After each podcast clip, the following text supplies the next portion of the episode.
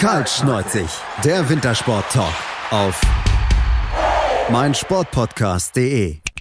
Hallo und herzlich willkommen zu einer neuen Ausgabe von Kaltschneuzig, eurem Wintersport-Talk auf meinsportpodcast.de. Es ist wieder eine Woche vorbeigegangen mit viel Wintersport. Einige Klassiker gab es mit dabei und deswegen müssen wir natürlich drauf gucken und die wichtigsten Ereignisse des Wochenends besprechen. Das mache ich nicht allein und habe mir dazu einen Experten eingeladen. Das ist der Tobi Ruff von T-Online. Hallo Tobi. Hallo, Servus.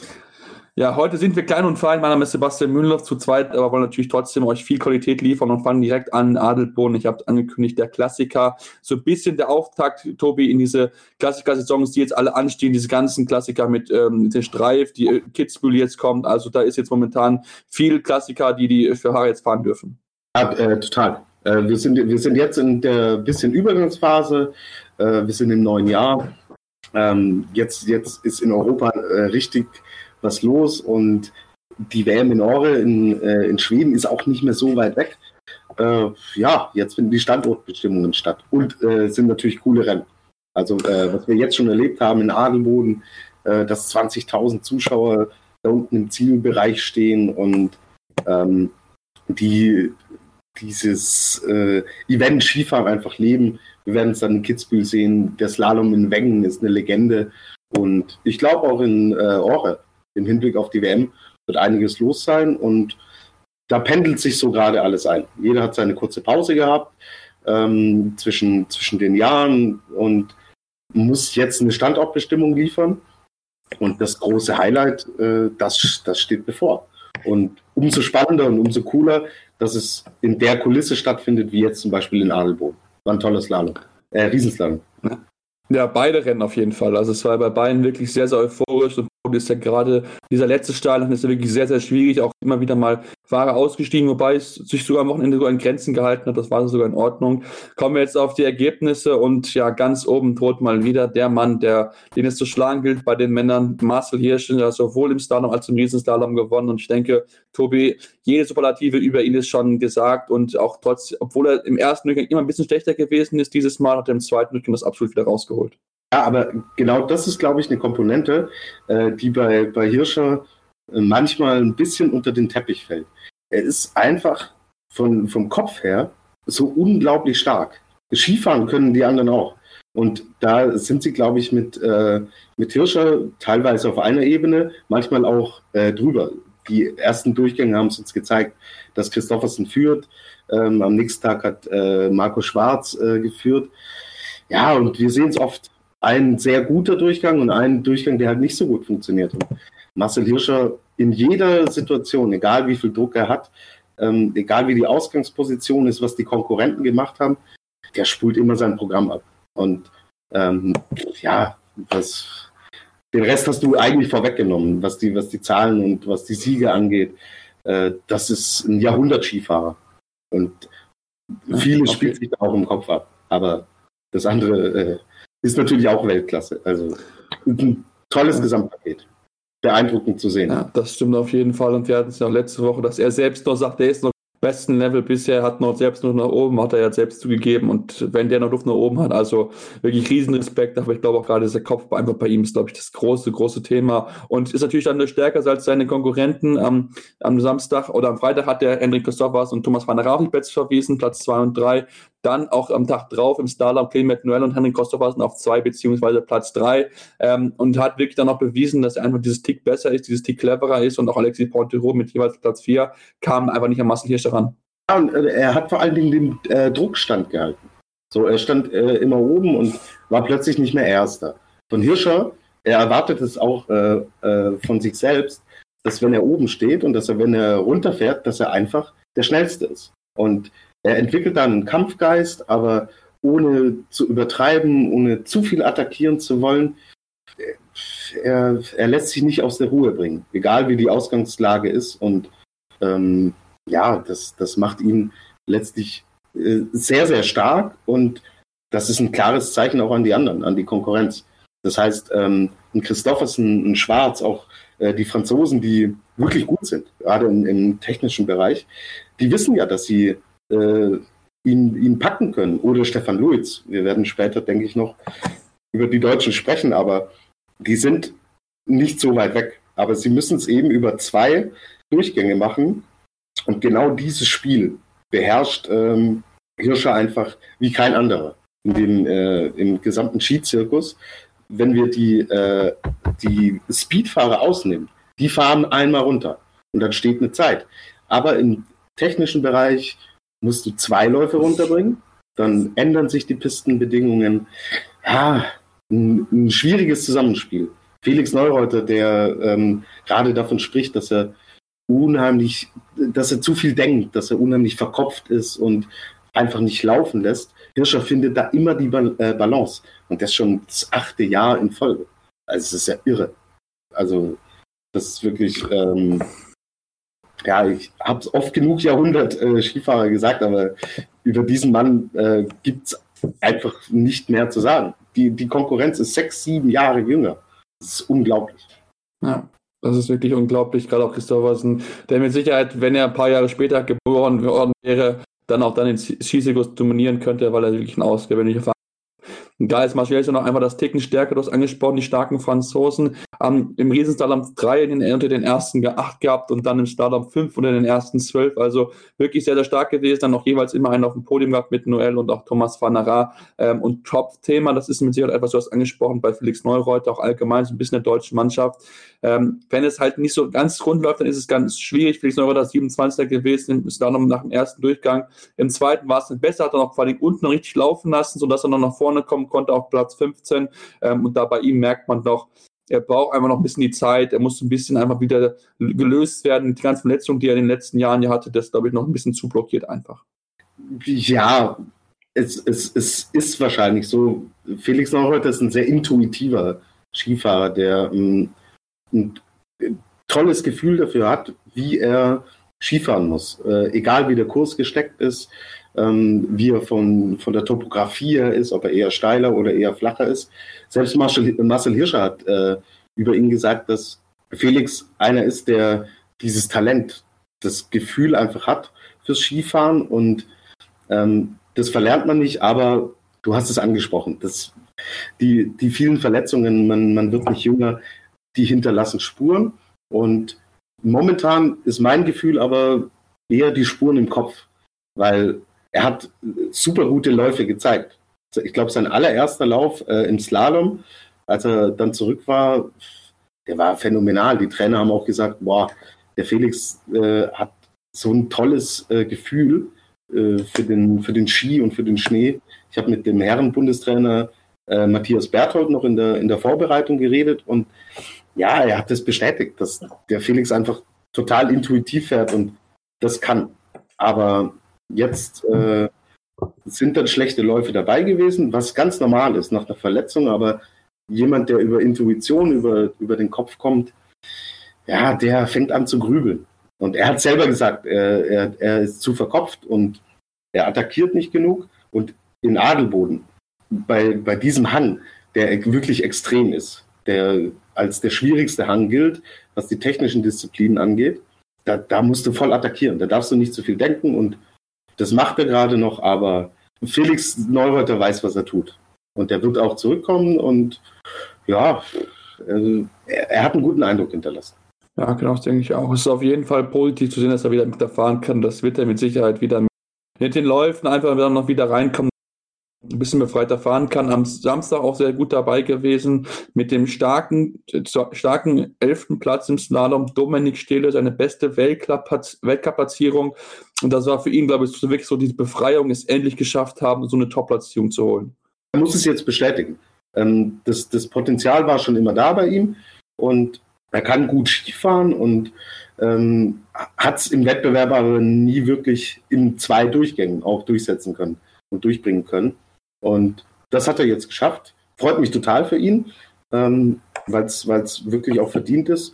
Und ja, oft löst sich ja so ein Knoten. Wir reden gerade sehr viel über Kopfsache, äh, Marcel Hirscher, Felix Neureuter. Und es kann natürlich auch auf ähm, einen Skifahrer wie Stehle zutreffen, dass vielleicht da jetzt irgendein Signal gesendet wird. Äh, man muss nur, wir werden nachher äh, noch drüber sprechen, an Markus Eisenbichler denken, im Skispringen der jahrelang der Trainingsweltmeister war und man hatte nie das Gefühl, oh, im Wettkampf kann es, kann es umsetzen.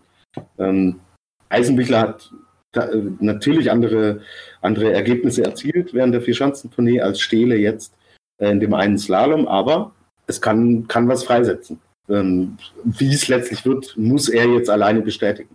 Da, da kann man, glaube ich, nicht viel reininterpretieren auf diesen einen Wettbewerb. Genau, muss es halt bestätigen, kann ihm aber vielleicht einfach mal ein bisschen das Selbstvertrauen geben, dass er zu sagen, okay, ich kann hier doch wirklich zwei gute Läufe mal unterbringen. Ansonsten die anderen Deutschen ähm, haben im Slalom nicht weiter in Punkte fahren können. Fritz Dopper Platz 37, Anton Tremmel Platz 43, Sebastian Holzmann Platz 53, Tino Straße ausgeschieden. Im Riesenslalom war der Einzige, der es in zwei durchgeschafft hat, Stefan Luis, lag auch wirklich sehr, sehr gut, Platz 4 und ist dann leider ausgeschieden. Äh, Fehler am Anfang, er wollte zu viel, hat das eine Tor ähm, zu weit angefahren, konnte es dann nicht mehr retten. Sehr schade, sehr schade, weil für Stefan Lutz es unheimlich wichtig gewesen wäre, nach, dem, äh, nach der ganzen Thematik um die Sauerstoffaffäre. Wir haben äh, bei Kaltschneuzig auch oft äh, drüber gesprochen schon und jetzt wurde der Weltcupsieg aberkannt. Dadurch ist er in eine Startgruppe reingerutscht, die ähm, einfach später dran war als die Top-Leute. Und man muss es einfach verstehen, im, im ersten Durchgang ist die Piste frisch. Und je frischer eine Piste, je sauberer eine Piste, umso schneller fährt man. Und Stefan Lutz gehört eigentlich zu den Top-Athleten, musste aber später starten und ist dennoch Vierter geworden. Also die Piste war schlechter, er hat ein super Ergebnis erzielt im ersten Durchgang. Ja, und im zweiten Durchgang, okay, er hat einen Fehler gemacht, der, der auch einem Marcel Hirscher mal passiert und schon passiert ist. Daran, daran sollte er nicht denken und er sollte alles andere ausblenden, was um ihn herum mit der, mit der Sauerstoffgeschichte passiert ist. Sagt sich leicht, wird für ihn natürlich schwierig sein, aber dieser erste Durchgang hat gezeigt, er ist voll da. Und ähm, wenn er fahren kann und äh, zwei saubere Läufe runterbringt, dann ist es sogar einer, der Marcel Hirscher schlagen kann. Also da bin ich total zuversichtlich. Wir, wir haben natürlich einige Probleme bei den Herren, ähm, was, es, äh, was die Ergebnisse angehen, liegt aber auch an Verletzungen und äh, Stefan Lutz ist momentan der einzig wirkliche Siegfahrer, den Deutschland hat.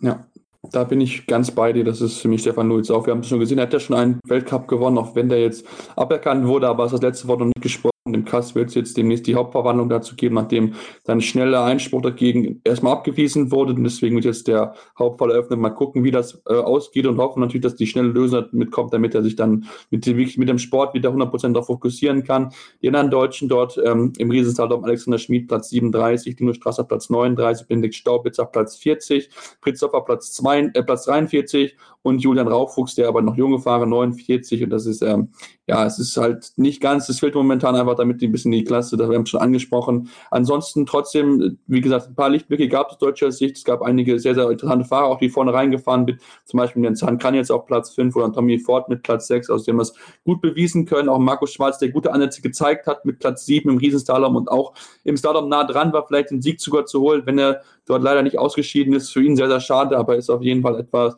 jemand, der ihn dann auch fast sicher vielleicht schlagen kann. Gucken wir in den nächsten Wochen drauf. Wir machen jetzt hier die erste kurze Pause und kommen dann gleich zurück und schauen uns mal die Sprungwettbewerbe im, Ski, im, Wintersport an. Also bleibt dran. Hier bei Culture mit der Sport Talk auf meinsportpodcast.de. Sport für die Ohren. In deinem Podcatcher und auf meinsportpodcast.de.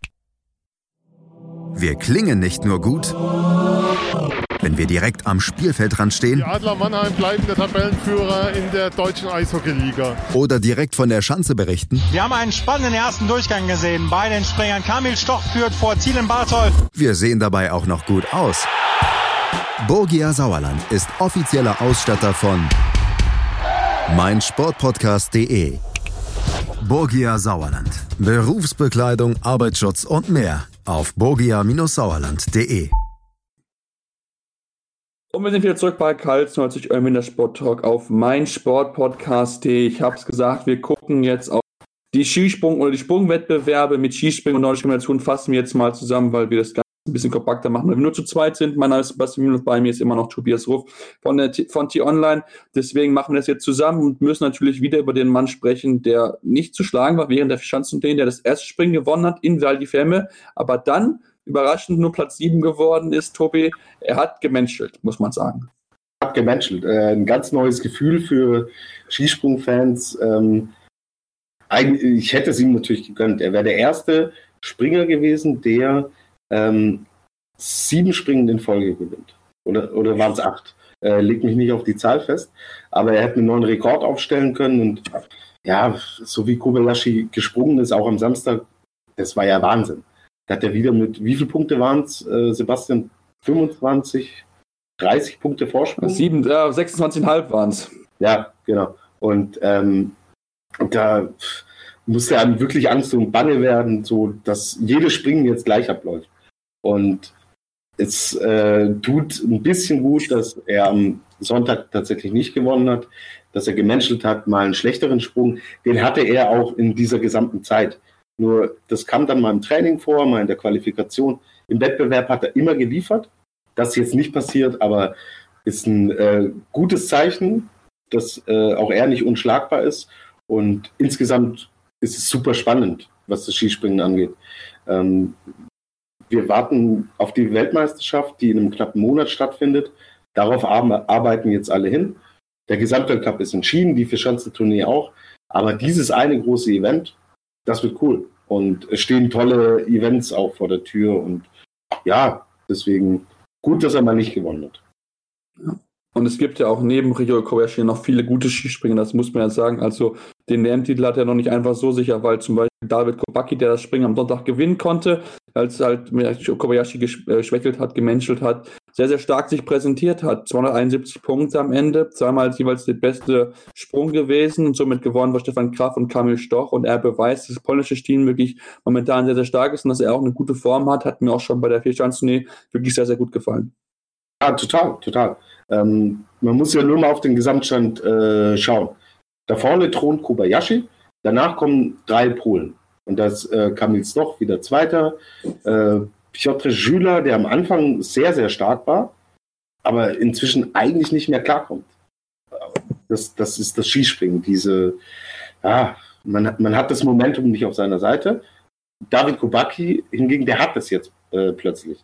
Und der gewinnt. Er ist der Erste, der Kobayashi geschlagen hat nach äh, vielen, vielen Wochen. Und Kamil Stoch ist einer, der genau weiß, wie große Ereignisse funktionieren.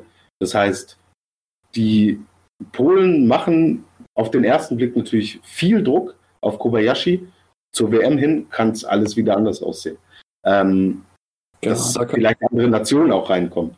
Äh, du weißt, was ich meine. So Skispringen ist immer eine, eine Tagesform und wie man, wie man gerade drauf ist. Und die WM, das sind nur zehn Tage. Markus Eisenbichler, sensationell, was er bei der Vierschanzentournee zum Beispiel gemacht hat.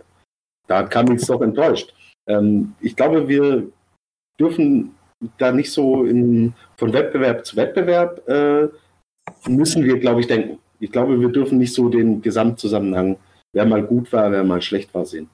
Ähm, total spannend. Und ich bin sehr, sehr ähm, gespannt, wie Kobayashi sich bei der Weltmeisterschaft präsentieren wird. Vielleicht hinterlässt sowas wie die erste Niederlage ähm, jetzt nach äh, vielen Wochen auch einen kleinen Knacks, weiß man nicht.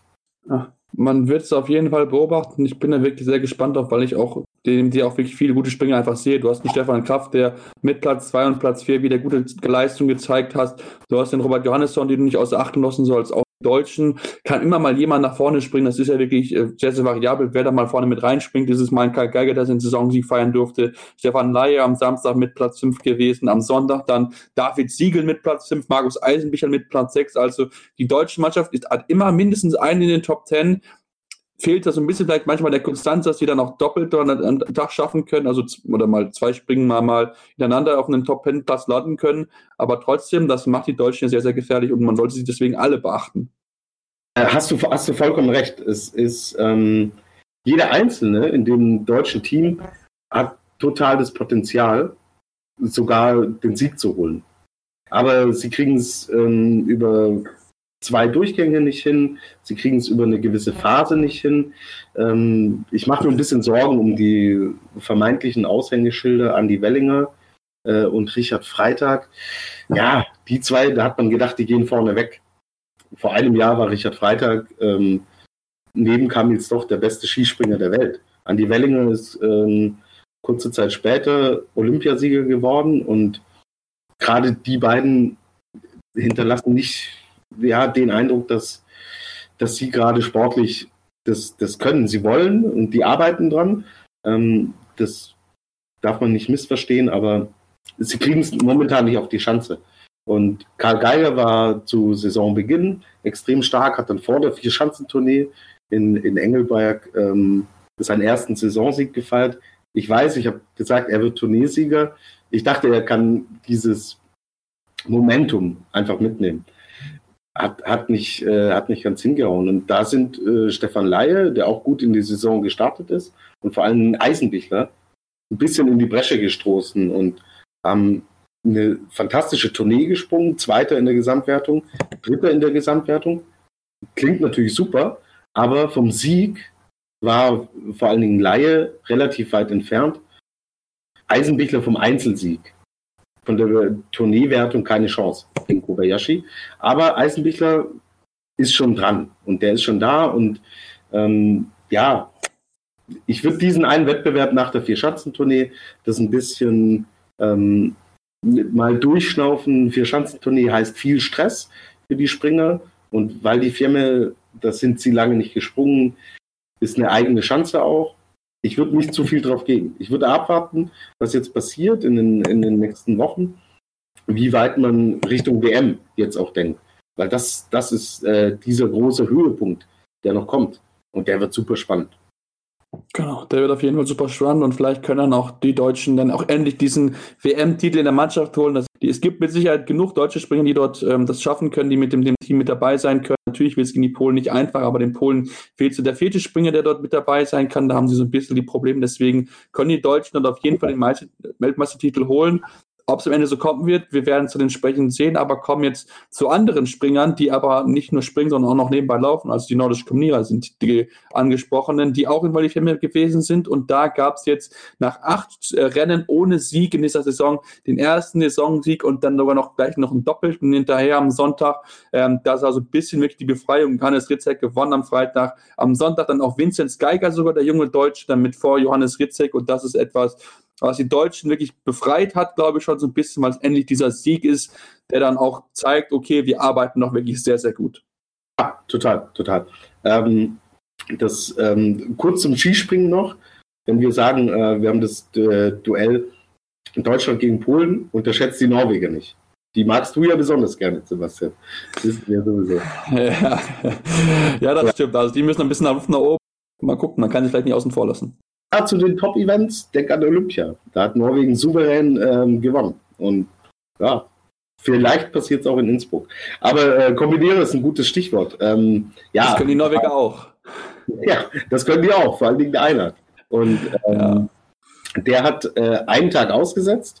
Das soll äh, den Sieg von Vincent Geiger, es war sein allererster Weltcupsieg überhaupt. Das ist ähm, für so einen jungen Athleten ein, ein tolles Erlebnis. Und dass äh, Johannes Ritschek einen Weltcup gewinnt, das war abzusehen. Der äh, hat sich so gesteigert in den letzten Wochen ähm, oder Wochen, da war relativ lange Pause, aber die, die Kombinierer ähm, sind relativ früh gestartet und dann gab es eine Pause von drei Wochen, kurz vor Weihnachten, und man hat schon gesehen, Ritschek war immer dran. Wenn es gehapert hat an der, Sch äh, an der Schanze, beim Springen, aber im Laufen unglaublich. Und äh, der Sieg am Samstag war toll. Also, was er taktisch da gemacht hat, auch gegen, gegen Rieber, sensationell. Und das Sonntag Vincent Geiger seinen ersten Sieg holt. Ja, es äh, ist schön zu sehen. Die Team Oberstdorf, sind beide aus Oberstdorf, äh, ist voll dabei und ist voll dran. Und das gibt Hoffnung ähm, für die restliche Saison und vor allen Dingen auch für die Weltmeisterschaft. Ja, genau, auf jeden Fall. Also das ist schon, sehr, sehr gut zu sehen und er hat sich wirklich sehr, sehr gemacht. Vincent Geiger auch schon letzte Saison gut mit dabei gewesen. Diese Saison finde ich nochmal einen Schritt nach vorne gemacht und hat ja auch dann bei der Teamstaffel ein gutes Rennen gemacht, auch wenn dort die Norweger dann ein bisschen clever agiert haben mit Jürgen Rabak hinten raus, aber die Deutschen haben da wirklich gute Arbeit gemacht, sind dann wirklich zusammen als Team nach vorne gelaufen, haben anschließen können. Ende fehlt eine halbe Sekunde auf den Sieg. Das war wirklich sehr, sehr schade. Da war die Norweger das bisschen abgestockt an der Jürgen Rauback, aber trotzdem auch da gute Leistung gezeigt. Und das ist auch etwas, was natürlich mit Blick auf die Teamstaffel natürlich Sinn macht. Du hast vier wirklich starke Läufer, in Johannes Ritzek, in Vinzenz Geiger, in Manuel, äh, in Fabian Riesle, der wieder starke Laufzeiten gezeigt hat, mit der jeweils mit der besten am, am Freitag und auch am Sonntag wieder eine ganz, ganz starken Laufzeit der fünf besten gewesen. Bei ihm aber so ein bisschen noch am Springen, muss man ganz ehrlich zugeben, auch Johannes äh, Erik Wenzel. Da ist auch das Springen noch so ein bisschen das Problem, auch wenn es dort läuferisch läuft, aber es ist auch noch ein Monat Zeit bis dahin. Ja, ist ein Monat Zeit, aber ähm, ist ja interessant, wie unterschiedlich die beiden ähm, die Vorbereitungen jetzt angehen. Ähm, äh, wir waren vor einer Woche, glaube ich, in Ottapä äh, beim Weltcup. Da hat Erik Frenzel verzichtet, weil er mit Hermann Weinbuch, dem Bundestrainer, trainieren war in Seefeld, in Innsbruck, dort, wo die WM stattfindet. Und äh, Fabian Riesle hat entschieden, er braucht den Wettbewerb. Also er hat gesagt, nicht gesagt, er verzichtet auf den Weltcup und trainiert, sondern er macht es andersrum. Und Erik Frenzel hat es genau andersrum ähm, für sich gestaltet. Wir werden sehen, was bei rauskommt. Ähm, Fakt ist, du hast es angesprochen, bei beiden ist das Skispringen wirklich äh, bei Frenzel schlecht, bei Riesle fast schon eine Katastrophe. Das ist äh, weit, weit weg von dem, was er kann und was er schon gezeigt hat. Und entsprechend, ja, im, im Laufen kann man viel rausholen, aber wenn man zu weit weg ist, geht es nicht mehr. Ja, das stimmt. Wenn man dann Rückstand von 2 Minuten 30 hat, ähm, da kann man so viel laufen, wie man will. Und wenn die Top-Leute dann da vorne sind, wie den Rieber, wie den Ried, wird es halt ganz, ganz schwierig. Trotzdem nochmal 1,12 machen können auf die Spitze. Also von daher doch eine starke Leistung gezeigt. Aber äh, Sebastian, das, das siehst du ja, äh, was möglich wäre. Wenn ja. die, äh, wenn, überleg dir mal, äh, ein Fabian Riesle legt einen wirklich guten Sprung hin. Und bei dem, was er läuferisch kann, dann gewinnt er das Ding. Und äh, bei Frenzel ist es, ist es auch so. Ich weiß, ähm, letzte Saison hieß es äh, vor den Olympischen Spielen, na, die Kombinierer, die kommen nicht so richtig in, äh, in Schuss. Akito Watabe hat den Gesamtweltcup souverän gewonnen, also erinnert ein bisschen an Rieber äh, diese Saison. Aber bei den äh, Top-Highlights und Events, da waren die Kombinierer voll da. Und vielleicht liegt der Fokus wieder darauf, bei Frenzel ja, oder bei. Zumal, ich, ja, ich weiß genau, nicht. Zumal, die, die, Probleme sind offensichtlich. Das stimmt schon. Ja, ja, zumal ja bei beiden auch so ein bisschen der Gesamtweltcup, der eigentlich weg ist, da sind wir ganz ehrlich. Ich glaube, Jan Magnus Rieber wird diese Saison den Gesamtweltcup gewinnen, deswegen ist jetzt auch sinnvoll, ihn einfach dann zu legen auf die, auf das Höhepunkt, auf die WM. Deswegen äh, macht es auf jeden Fall dort auch Sinn, einfach mal einen Weltcup auszulassen, klar. Klar, total, ja. Genau. Gut, super. Ähm, dann sind wir auch da so ein bisschen mit am Ende. Wir haben es gesagt, ja, Magnus nicht mit dabei, also ab Freitag nicht mehr mit dabei gewesen, ist trainieren gegangen. Da geht auch mit Sicherheit der Blick Richtung äh, WM. Da möchte er die Deutschen schlagen, möchte das dann auch Johannes Ritzek so ein bisschen heimzahlen für den, die Niederlage, die er kassiert hat in dem Freitagsrennen. Ähm, deswegen wird das mit Sicherheit auch dort ganz spannend zu beobachten sein in den nächsten Wochen und dann natürlich auch bei der WM, was dort mit der geht. Kann vielleicht auch noch Akito Watabe in den Wettkampf mit eingreifen und die Österreicher haben auch bewiesen, dass man sie nicht außer Acht lassen sollte, gerade im Teamwettbewerb habe ich sie auf der Rechnung, weil sie sehr, sehr gute Springer sind. Wir machen jetzt aber hier die nächste kurze Pause und kommen dann zurück und gucken dann auf das Biathlon-Rennen in Oberhof. Da gab es auch gute und, und nicht so positive Nachrichten zu berichten aus deutscher Sicht, aber trotzdem wollen wir natürlich drauf gucken und uns mit den wichtigsten Themen beschäftigen. Also bleibt dran hier bei Karl Scholz im Sport Talk auf meinsportpodcast.de. 100% Sport. Jederzeit auf Abruf. Auf meinsportpodcast.de. Sportplatz mit Malta Asmus und Andreas Thies. Täglich neue Podcasts aus der Welt des Sports. Von Airhockey bis Zehnkampf. Berichterstattungen, Interviews und Fakten. Sportplatz auf meinsportpodcast.de. Und wir sind jetzt zurück bei Kaltsch 90, eurem Wintersport-Talk mein Sportpodcast. Ich habe es gesagt, wir gucken jetzt zum Biathlon nach Oberhof, wo die Stimmung mal wieder absolut Granate war. Also das ist wirklich absolutes Gänsehautgefühl. Das kriegt man auch vor dem Fernseher. Das muss ich ganz ehrlich zugeben, was die dort immer wieder machen an Stimmung machen, ist schon wirklich sehr, sehr stark. Und die Deutschen wollten natürlich äh, auch entsprechend ihre Fans belohnen. Die deutschen Damen hatten nicht so einen guten Start, da hat es gerade im, im Sprint nicht so funktioniert. Dann die Verfolgung war viel besser. Franziska Preuß von Platz 45 auf 6 nach vorne gelaufen. Auch eine Denise Hermann von 36 auf 9. Also da, Tobi, da haben die Deutschen damals so ein bisschen dafür entschuldigt. Ja, das stimmt, das stimmt. Und äh, mein Gefühl ist, wenn, äh, wenn die, die Damen ohne Druck laufen können, wenn, wenn sie nichts zu verlieren haben, wie es beim äh, Verfolger war, dann sind die super. Aber sobald dieser Faktor ins Spiel kommt, oh, ich habe was zu verlieren, äh, es, es wird jetzt ernst, dann, dann fangen sie an zu wackeln.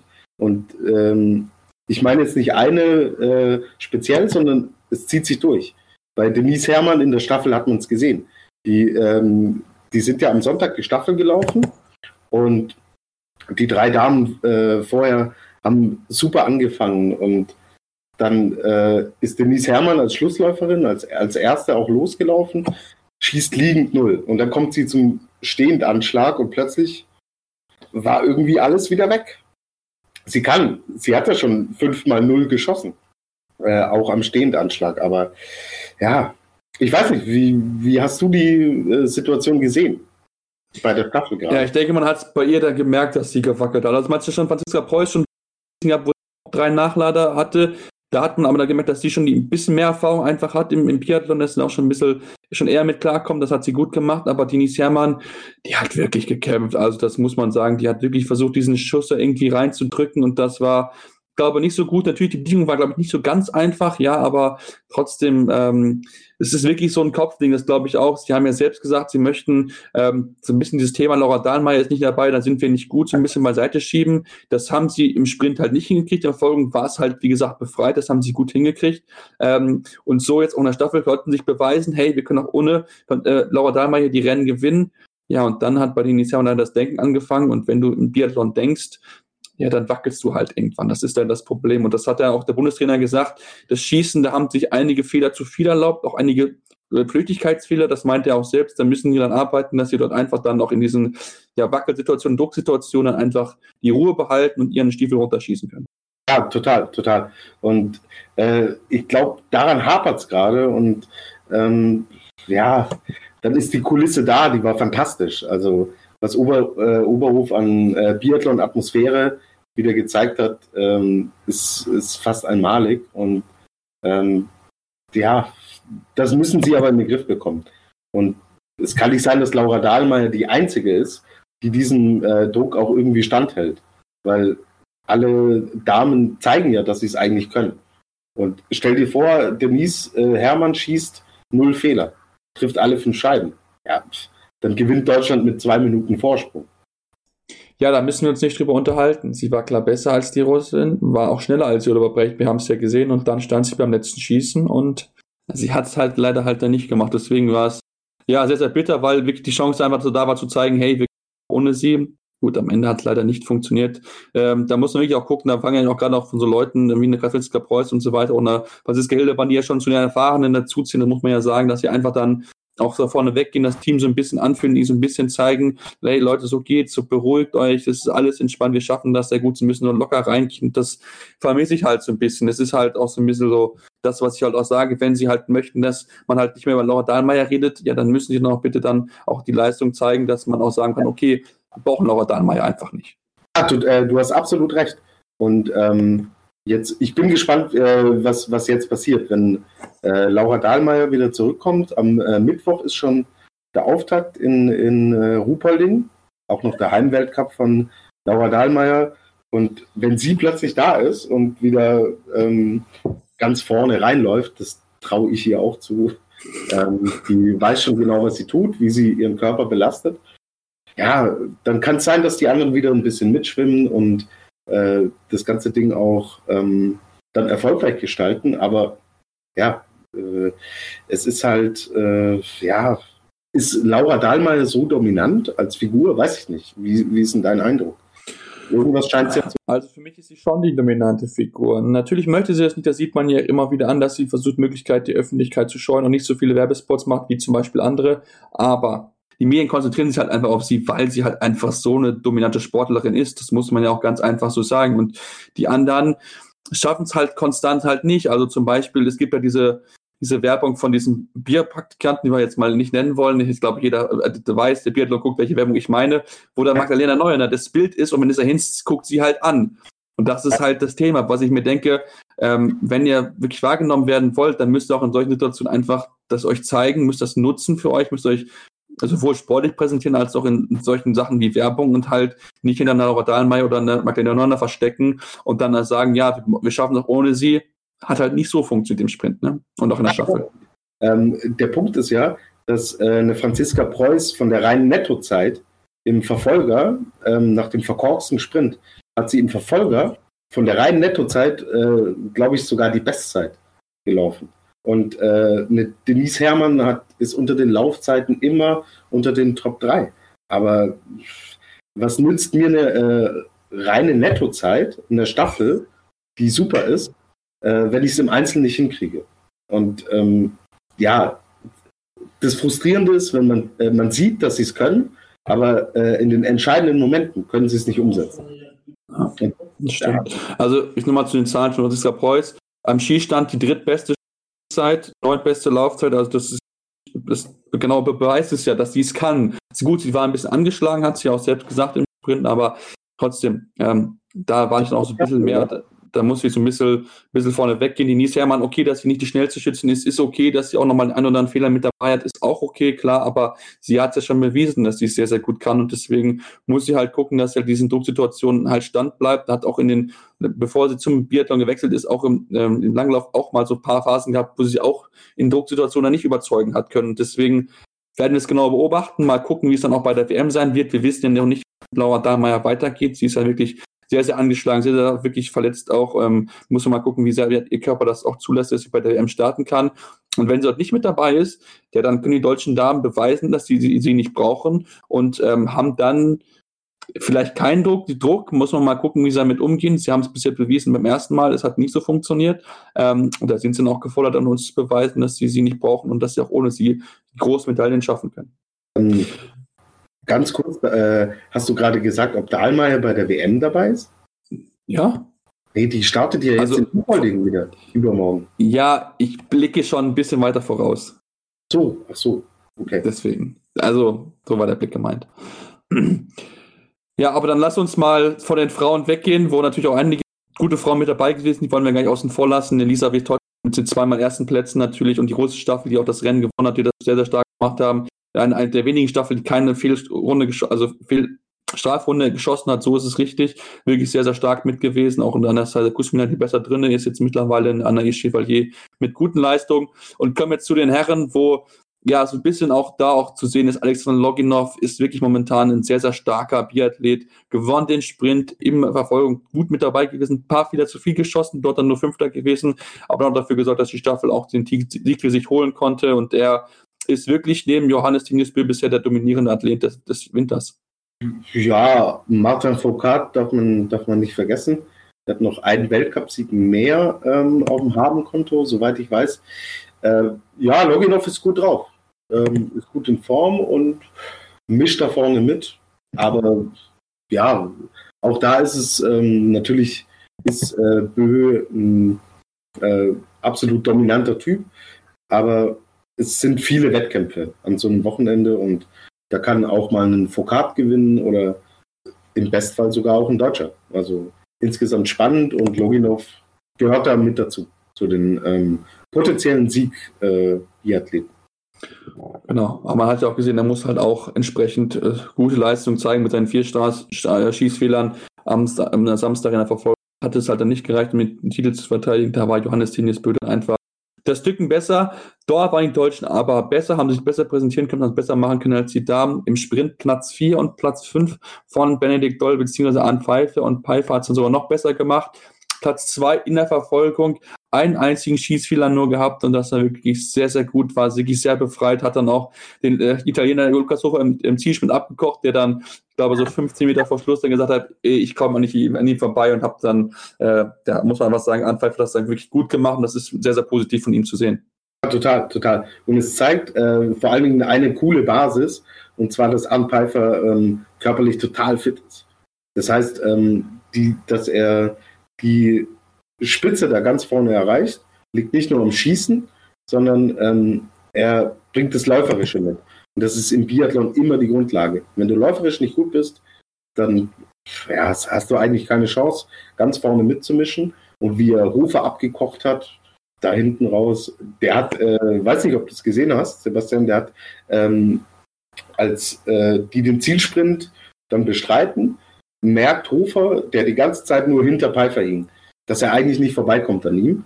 Und er hat dann äh, eine schöne Dankesgeste gemacht, kurz vor der Ziellinie, und hat gesagt, das ist total verdient. Und ja, das macht total Hoffnung. Also Pfeiffer ist total fit und ist gut. Tut der deutschen Mannschaft gut. Ja, das tut der deutschen Mannschaft auf jeden Fall gut, gerade weil sie auch so ein bisschen auf der Suche sind nach dem führenden Kopf, weil Simon Schemp die Saison überhaupt noch nicht in Form ist. Platz 70 im Sprint, ganz schwach Gott gewesen, auch in der Staffel sechs Nachlader gehabt. Da hat aber Pfeiffer auch Fehler gehabt mit der Strafe von dem Stehenschießen, hat sich nicht gut präsentieren können. Da hat es dann äh, nur zu Platz 8 gereicht, fast drei Minuten Rückstand auf die siegreiche Staffel aus Russland. Ähm, ja, da lief nach dem ersten Euro von Erik Lesser wirklich gar nichts mehr zusammen. Ja, total, total. Also äh, Erik Lesser ist super reingestartet und ähm, dann kam Simon Schemp, ja, äh, der, der ist äh, völlig außer Form. Das ist wirklich äh, schwer zu erklären, ähm, was, was mit ihm ist. Vielleicht können wir gleich noch drüber sprechen. Und ja, da hat Arne Pfeiffer einfach schlecht geschossen. Aber Arne Pfeiffer hat zum zweiten Mal gezeigt in der Saison, dass er so ganz vorne bereit ist. Und bei Benedikt Doll, ja, wenn man von der Position aus losläuft, ist, glaube ich, schwierig. Also die Staffel von den Herren war total verkorkst, aber ich sehe die Herren insgesamt weiter als die Biathlon-Damen, was äh, genau diese Punkte angeht, wenn es darauf ankommt, weil sie es im Einzel einfach öfter gezeigt haben. Genau, aber es ist auf jeden Fall über Simon Schirm sprechen, weil ich habe gerade nochmal nachgeschaut, Platz 70 nur im Sprint.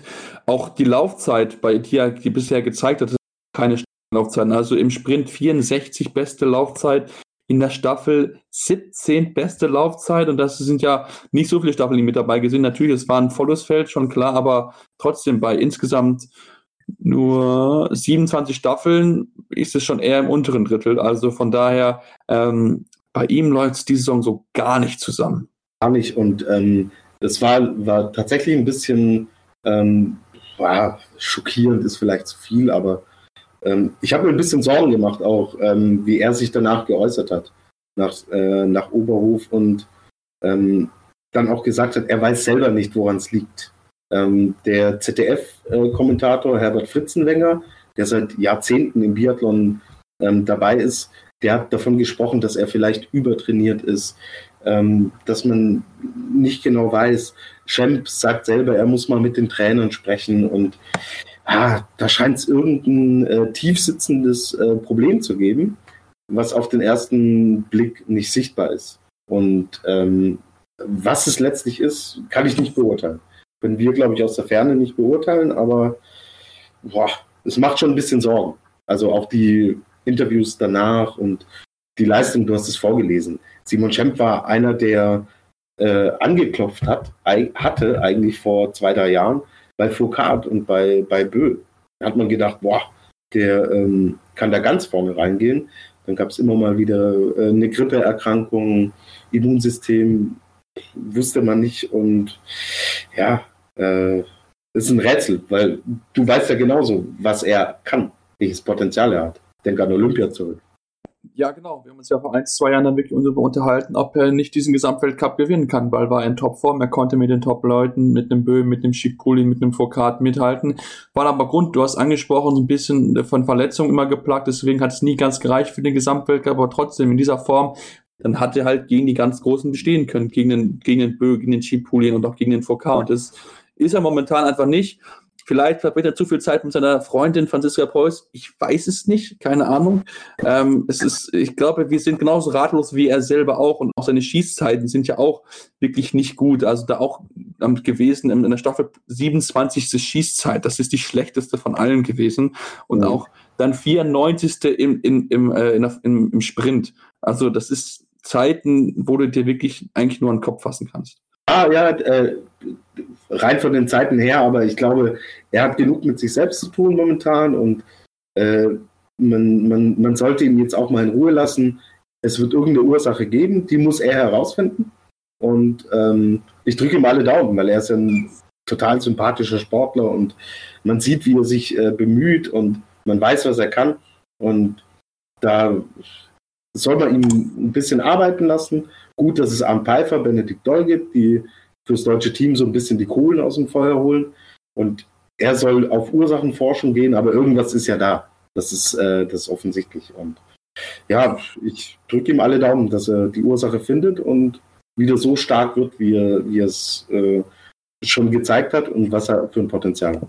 Ich auch auf jeden Fall. Also äh, ich würde es ihm wirklich wünschen. Er ist wirklich, du hast angesprochen, ein absolut sympathischer Sport. Wird dann gebraucht werden für die WM-Staffel ja wahrscheinlich, weil dann direkt durch der vierte Platz dann natürlich die große Fragezeichen ist, wie man noch dahin Bisher hat sich bei mir jetzt noch so keiner ausgedrückt. Auch Johannes Kühn, Roman Rees haben bisher noch nicht so die starken Leistungen gezeigt. Deswegen bin ich sehr, sehr gespannt drauf. Wollen jetzt aber die ganze Sache mal mit einer guten Nachricht beenden, denn Erik Lesser ist Vater geworden, wird deswegen nicht in Gruppvolley mit dabei sein, war auch nicht in Verfolgung mit am Start. Ähm, und das sind doch wirklich schöne Nachrichten. Absolut, absolut. Und äh, Arndt Pfeiffer hat es vorgemacht. Es ist so, ja, äh, die, die Papas. Äh, äh, des Biathlon. An Pfeiffer hat er ganz am Anfang, erinnerst du dich, hat er gefehlt. Genau, äh, ja. Da ist er auch Vater geworden und jetzt Erik Lesser, ja, äh, mögen die Kleinen die Jungs äh, beflügeln, auch im Hinblick auf Richtung WM. Bei An Pfeiffer hat es tatsächlich ja, keine ja, negativen Einflüsse gehabt. Ähm, er ist super stark zurückgekommen, wirkt extrem ausgeruht und entspannt. Hoffen wir, dass bei Erik Lesser auch so ist. Und ja, die Kleinen sollen vom Fernseher schreien, wenn es um die WM geht. Und die Papas zum Sieg schreien. Und das durchaus. Ja, das sollen sie auf jeden Fall tun. Da gucken wir dann genau drauf. Aber wir sind jetzt angekommen am Ende unserer Sendung. Wir hoffen, es hat euch natürlich gefallen. Hinterlasst gerne eine 5-Sterne-Rezension bei iTunes. Gibt uns aber auch gerne Feedback, was ihr auch gerne an Themen haben sollt. Weise euch mal darauf hin, es wird einige WM-Specials auf jeden Fall noch geben. Die Saison solltet ihr auf jeden Fall unseren Feed abonnieren. Auch auf dem Wintersport-Feed mit dabei sein. Uns natürlich auch folgen unter Facebook oder Twitter unter dem Handle at Kaltschnolzi, Kaltsch mit AE geschrieben in dem Fall. Und natürlich auch gerne uns dort Fragen stellen und Kontakt treten. Und dann hören wir uns nächste Woche wieder, wenn es wieder heißt, Kaltschneuzig, euer Wintersport-Talk auf meinsportpodcast.de. Kaltschneuzig, der Wintersport-Talk auf meinsportpodcast.de. Daily Down Under. Das Chip in Charge Special mit Andreas Thies und Philipp Jobert. Abonniere jetzt Chip and Charge. Ab dem 14. Januar täglich als Podcast. Alles rund um die Australian Open und täglich die Möglichkeit, eine aktuelle Ausgabe des Tennismagazins zu gewinnen. Chip and Charge. Daily Down Under. Die Australian Open auf meinsportpodcast.de. Schatz, ich bin neu verliebt. Was? Da drüben. Das ist er. Aber das ist ein Auto. Ja, eben. Mit ihm habe ich alles richtig gemacht. Wunschauto einfach kaufen, verkaufen oder leasen. Bei Autoscout24. Alles richtig gemacht.